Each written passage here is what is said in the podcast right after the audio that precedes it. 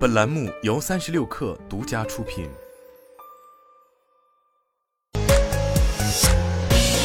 网罗新商业领域全天最热消息，欢迎收听快讯不联播，我是金盛。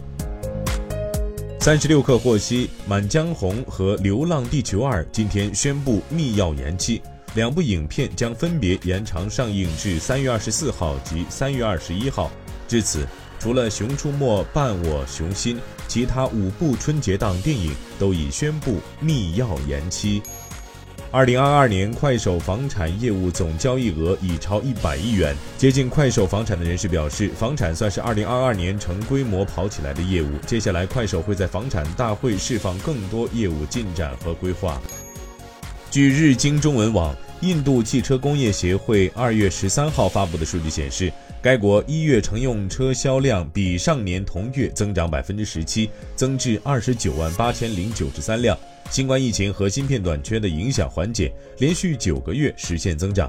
当地的消费者心理也不断改善，一月销量创出历史新高。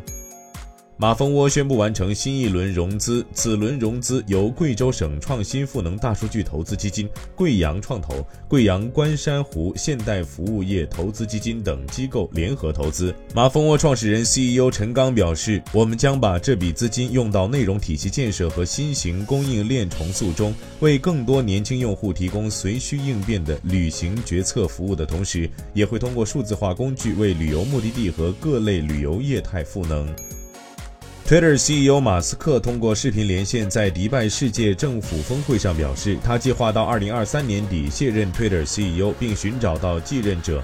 马斯克说，在他退位前，需要让 Twitter 的经营状况稳定下来，包括财务健康和产品路线清晰。马斯克表示，我估计到今年底会是找到另一位领导者的合适时机，因为我觉得今年底左右，Twitter 应该可以处于稳定状态。随着苹果公司通过先买后付服务进军贷款业务，该公司正在制定有关如何批准交易的规则。苹果先买后付服务去年宣布，但仍处于测试阶段。Instagram 宣布，从三月份开始将不再让创作者在直播中标注产品。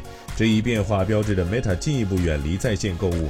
今年二月，该公司将购物标签从 Instagram 的家庭动态中移除。十月，该公司关闭了 Facebook 上的直播购物，但是 Instagram 上的商店并没有完全消失。以上就是今天的全部内容，咱们明天见。